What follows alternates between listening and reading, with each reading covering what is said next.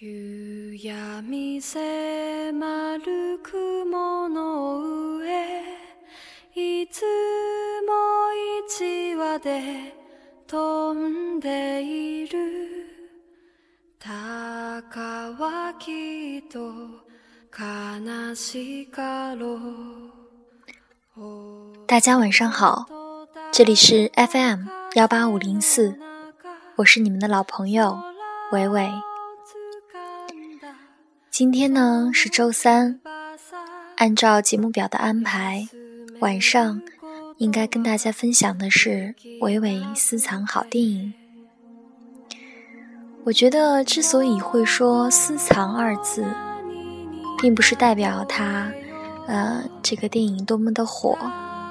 多么的红，得过多少奖，而是它是一部能够震撼心灵的，给我们一些启示的好电影。其实伟伟是一个经常喜欢去看电影的人，新上了一些片子的话，自己都会跑去看。但是越来越失望的就是，因为现在是一个眼球社会嘛。很多片子广告做得很好，宣传做得很好，预告片也剪得特别的花哨，然后你去看了以后，匆匆看过，也许笑过，也许你的眼睛受到了强烈的刺激，耳朵也震耳欲聋的，但是过后你可能再也不会去想起这部电影讲了什么，嗯。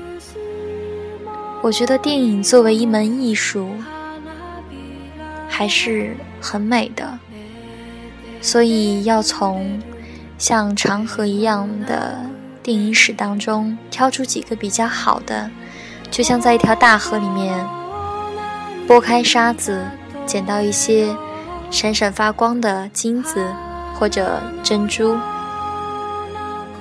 也许我的分享你并不能够认同。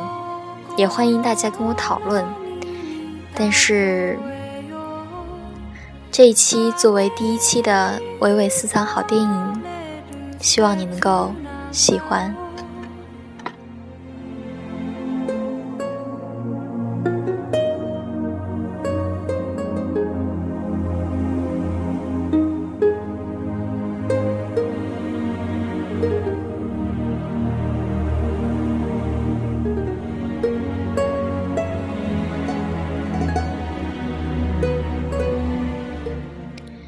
今天跟大家分享的是由导演黄建中、编剧苏童创作的电影《大红米店》。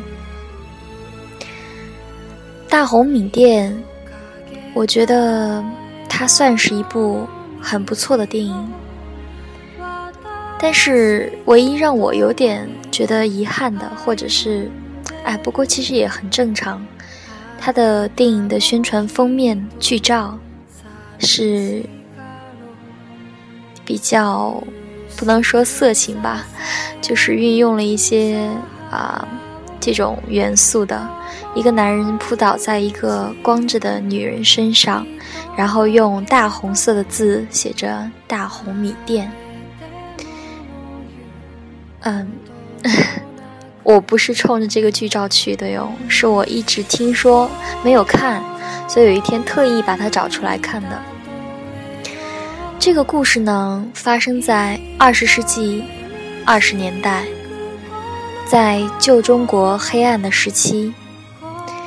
那个时候军阀相割，土霸横行，而且连年的灾荒，可以说民不聊生吧。演员。嗯，陶泽如所扮演的饰演的武龙是一个农民，他在一次洪灾当中逃生，逃到了城里面，就是讲他的一个故事。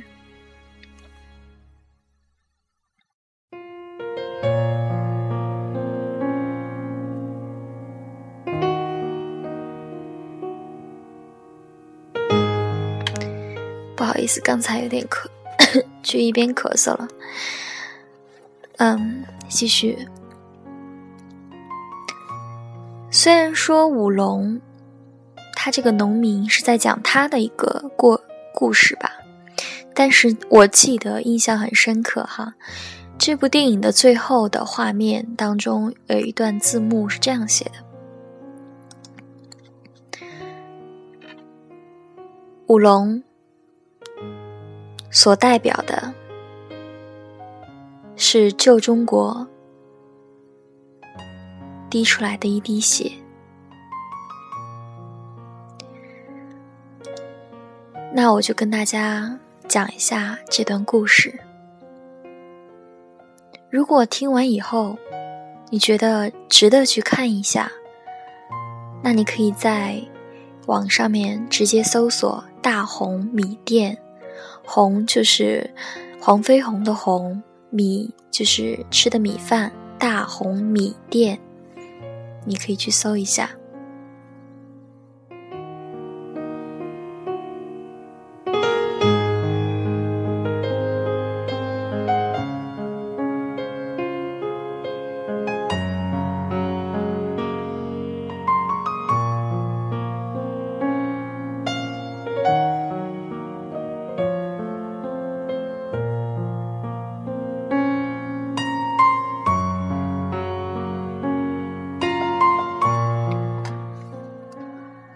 武龙是一个农民，在一次洪灾当中逃难到了城里。饥寒交迫使他吞食生米而苟活下来。在码头上，他为了一块畜生吃的畜生吃剩的肉起了冲突。他被踩在脚下，喊：“爸！”受到屈辱的武龙从此。就种下了仇恨的种子。大红米店的冯老板收留了他做伙计。白天，武龙十分卖力的干活，晚上便躺在米槽当中，感受大米从头到脚洒满全身肌肤而带来的快感。在谜语当中，雨就是下雨的雨，在谜语当中。武龙的食欲得到了极大的满足，却又堕入了性欲的陷阱。大红米店的冯老板有两个女儿，知云和启云。妹妹知云十四岁那年就被六爷包下了，做了情妇。当然，她是生性比较风风骚的。所以他看到了肌肉比较好的舞龙，就百般的挑逗。当然，舞龙也是对他垂涎三尺的。而大姐启云呢，却是一个清高、禁欲，还有心肠歹毒的女子。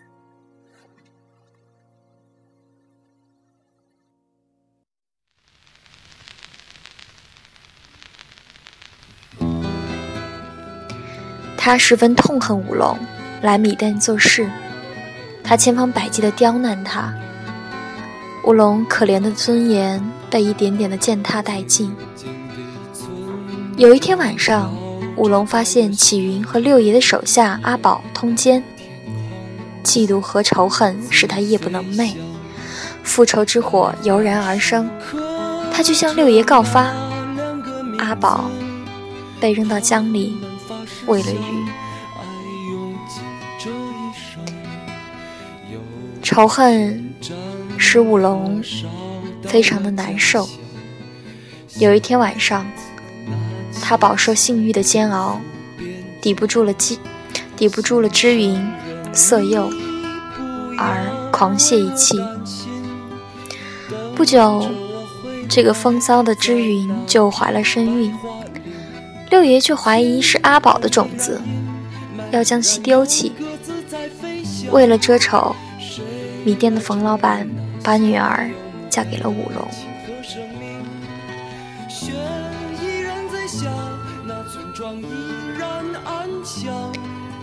在新婚之夜，武龙收到了六爷的礼物，竟然是阿宝的性妻，这使他深感恐惧。为了避免六爷的毒手，他亲自在六爷面前脱裤认罪。没想到竟然得到了六爷的赏识。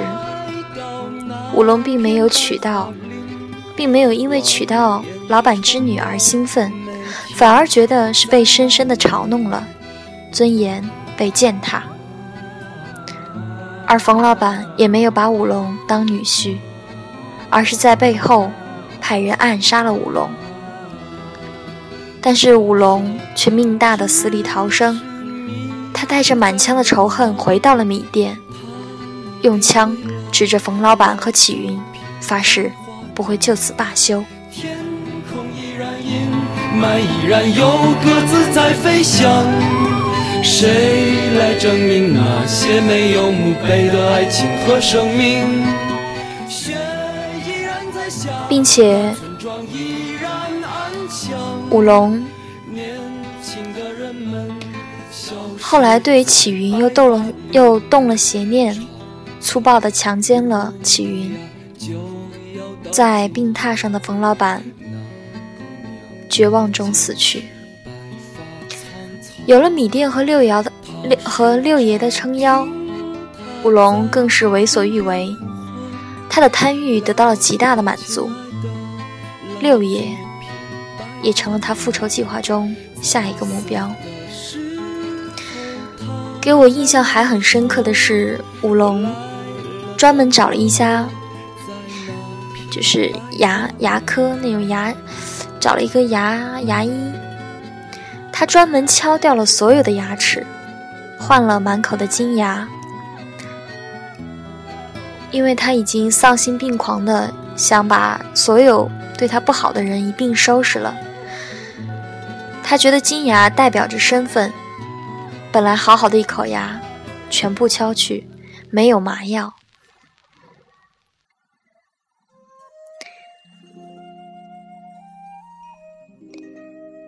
六爷和芝云呢，在爆炸当中死去了，所以启云受不了，以后他就去了一个馆，找了杀手，准备杀死五龙。在那个夜晚，战斗爆发了。第二天，启云就在江边看，他在找一个个的尸体找，他想确认五龙是否已经死了。结果，五龙还是没有死。并且向他叫宣着自己不会死，一边笑，一边大声的叫着：“我不会死，不会死的那么容易。”但是在片的最后，暗中有枪指着他，一枪结束了他的性命。五龙可以说他是为米而生的，为米而来。他的灵魂却葬在葬在了黑色的米当中。五龙带着小人的恶毒和饥饿造就的仇恨来到了米店，用他的贪婪和阴险顽固，书写了他充满屈辱、劣迹、欲望、贪婪和报复的一生。看完这个片子的时候，我真的觉得很震撼。真的可以体会到那个时候人性的一些东西。一个非常质朴老实的农民，却变质了、异化了，站在了对立面。其实这个电影《大红米店》，它是刻画了这样一个人物：从受到社会的挤压，恶的一面使他的心里就变了形。其实仇恨有的时候就会像是一颗种子，当他有条件报复别人的时候，他就会无限的膨胀。而他的恶，又是谁造成的呢？过去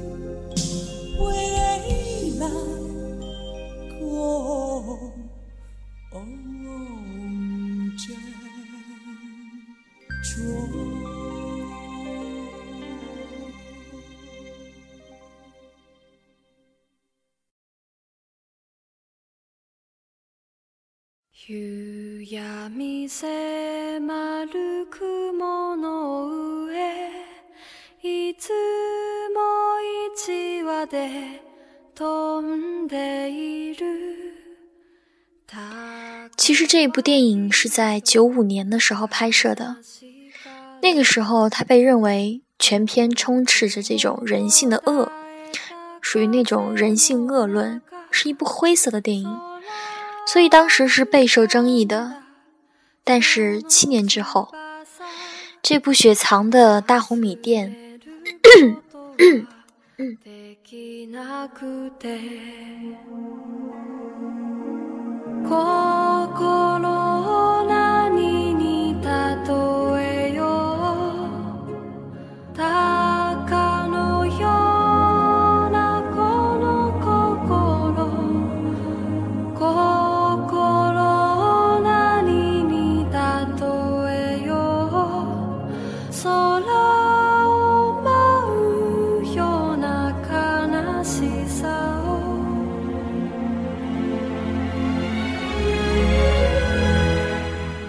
不好意思，刚才又去咳嗽了。在七年以后，这部雪藏的电影《大红米店》重新重现荧幕了，成为了中国首部公开上映的灰色电影。由于市场上现当时还没有那样的题材，所以对于中国的电影界来说是一次震撼，再度引爆了这种舆论的热情。那么这部电影，它其实的深刻，还在于大红米店嘛。他说到的米，米就是代表食物，食和性其实是人的天性，但也却是人变坏的开始。食色性也，天性和恶之间，其实没有不可逾越的鸿沟。通过这个电影，我们看到了人性当中最丑恶的一面，感受不到那种温情。但是由这个，它本来是一部小说，是一个电影，就是一个小说改编而来的电影嘛。但是这种人性的多面性，这种不可靠，这种人性的冲突。反而使这个电影是非常具有很，就是非常具有可看性的。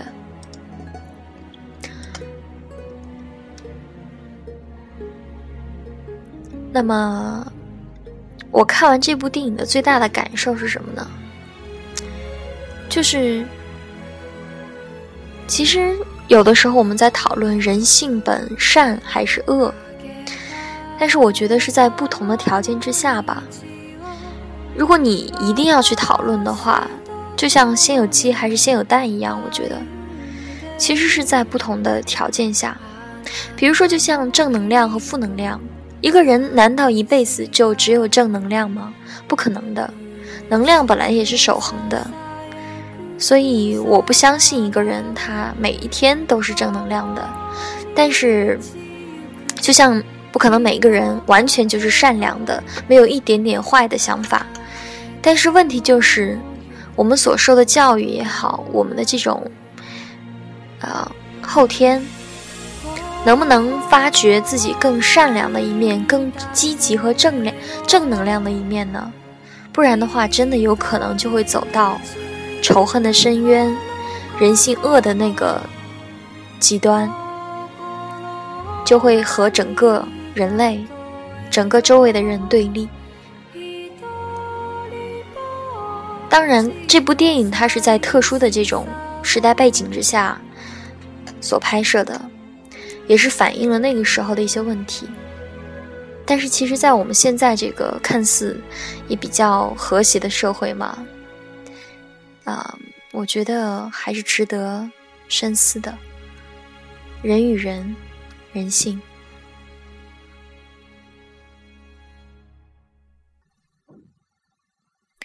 好。刚才说了那么沉重的话题，我觉得这样不太适合大家入眠。啊，那样就太对不起大家了，就不好说晚安了。所以，在一部这样的电影之后呢，给大家送上我之前推荐的一个歌曲，是非常适合催眠的歌曲。那在歌曲结束之前呢，再谈几句。其实我觉得，看这样一个电影之后。他说是灰色电影，但是很多很多的优秀的电影可以说都是灰色的，因为人性的反映人性的一些东西，特别是恶啊，就这一面，其实是很深刻的，就不是那种啊歌舞升平的，或者是仅仅是视觉冲击的那一种。所以我还是希望大家以后看电影的时候有所选择。还有，不要光看那些新上映的电影就去电影院，也可以搜一些以前的片子，也不要局限于什么奥斯卡呀，还有一些获奖的什么的，也可以去找一些你比较喜欢的那种类型去看，然后多看几遍。其实，比如说，我知道他们学编导的、别学摄影的、学导演系的同学，还有朋友，他们都会。一个东西，一个电影或者是一部电视剧，反复的看，反复的去琢磨，它会带来不同的新的新的感受。所以这也是一个小小的建议。嗯，那么就在这首愉快的歌当中啊，入眠吧。嗯，对了，也欢迎大家给我推荐，然后我去看看了以后，我觉得好的话，也会跟大家分享，好吗？Hold me close and hold me fast. The magic spell you cast. This is love,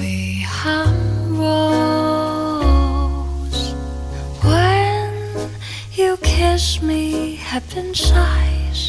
And though I close my eyes, I see lovely rose. When you press me to your heart, I am in a world apart, a world where roses bloom. And when you speak, angels from above everyday word seems to turn love songs. Give your heart and soul to me, and life will always be lovely